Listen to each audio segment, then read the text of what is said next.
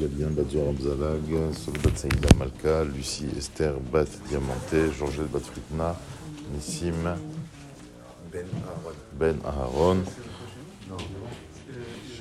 Lilou Nishmat, hein.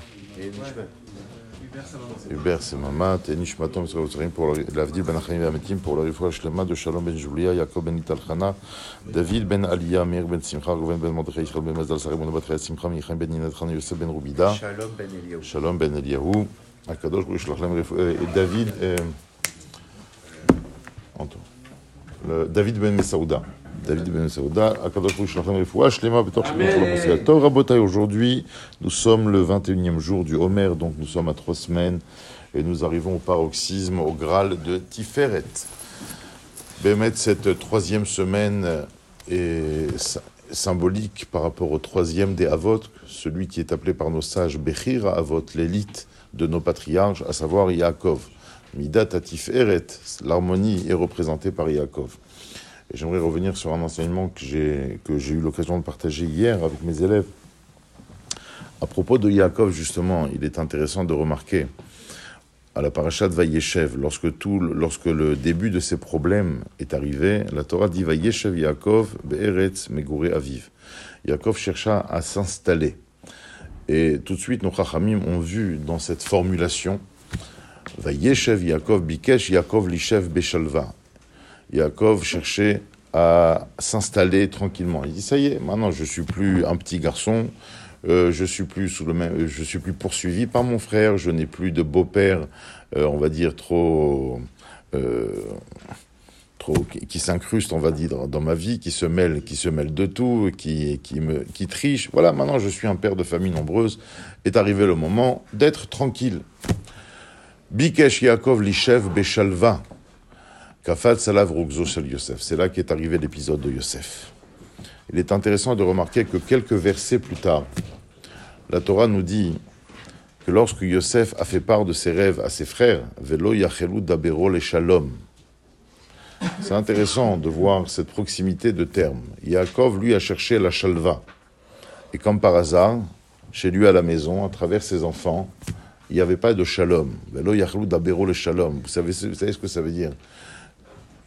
Lo dabero le shalom, c'est une, euh, c'est une circonstance que l'on connaît tous, je pense, quand on a un différent avec quelqu'un. Vous connaissez cette façon de débattre où je ne fais que répéter ma position et l'autre ne fait que répéter sa position. Et en fin de compte, on n'avance pas dans le débat. Personne n'entend l'autre. Personne n'est là, est à l'écoute de l'autre, à l'image de la société israélienne ou de nos différents, tout simplement quotidiens, où on ne fait que répéter, c'est celui qui parle le plus fort ou de façon la plus virulente qui gagne à la fin. C'est pas ça. Justement, il n'y avait, pas- il avait pas le shalom, c'est exactement la même chose. Et ce qui est intéressant de remarquer, c'est que, euh, en fin, en fin de compte, Yaakov, à la fin de sa vie, va arriver au shalom. Il arrive au shalom puisque les derniers messages qu'il donne, c'est qu'il prend chacun de ses enfants et il lui- donne son rôle particulier, son rôle précis. Et c'est là toute la différence entre le shal- la shalva, la tranquillité, et le shalom. Baruch Hashem, on a eu un Kohen aujourd'hui. Et le, vous avez remarqué à chaque fois qu'on fait Birkat Kohanim, le Graal, d'accord, ce qu'on attend de la Birkat Kohanim, c'est ce mot de la fin, V'yasem lecha shalom. C'est ça la bracha absolue, c'est le shalom. Et la différence est la suivante. Dans le mot shalva, c'est les trois mêmes lettres, shin, lamed, vav, sauf que ça finit par un he. Le hé est une lettre ouverte. Elle est ouverte en bas, elle est ouverte sur le côté. Cette ouverture fait référence à une fragilité. Une fragilité négative dans ce cadre-là. Pourquoi Pour la simple bonne raison, c'est que quand l'individu cherche à être tranquille, c'est un désir certes noble, mais égocentrique. Je veux être tranquille. Quand le, on va dire, quand le désir est égocentrique, quand il est pour moi, alors effectivement, ça met la zizanie autour de moi, puisque je suis encore dans un certain ego. Par contre, lorsque je cherche pas mon ma shalva, ma tranquillité, mais je cherche le shalom. Alors là, c'est shalom, bimrumav, où il y a c'est shalom aleinu? C'est-à-dire, chercher le shalom, c'est quoi? Chercher le shalom, c'est faire en sorte que dans une collectivité, dans une entreprise, dans une synagogue, dans un pays, dans une famille, d'accord, ou même à l'intérieur de chaque individu, chaque élément a une place. Chacun a un rôle bien précis.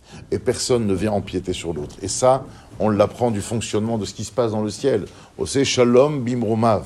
Akadosh Baruch il a fait en sorte que les saisons se respectent, que les astres, que les, que les étoiles se respectent. Chacun a son rôle précis et personne n'est là pour faire de l'ombre à l'autre. Chacun va exister. Toi, la lune, tu vas être plus, plus présente en hiver. Toi, le soleil, tu seras plus présent en été, etc., etc.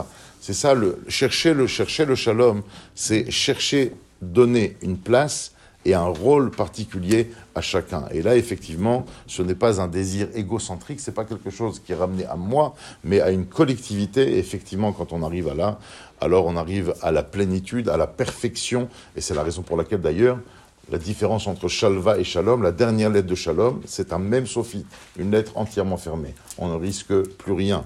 Que les temps de Shalom arrivent très bientôt sur la Israël. Amen. Kenny Ratson.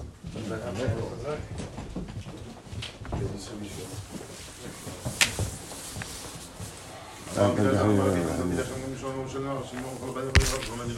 problème.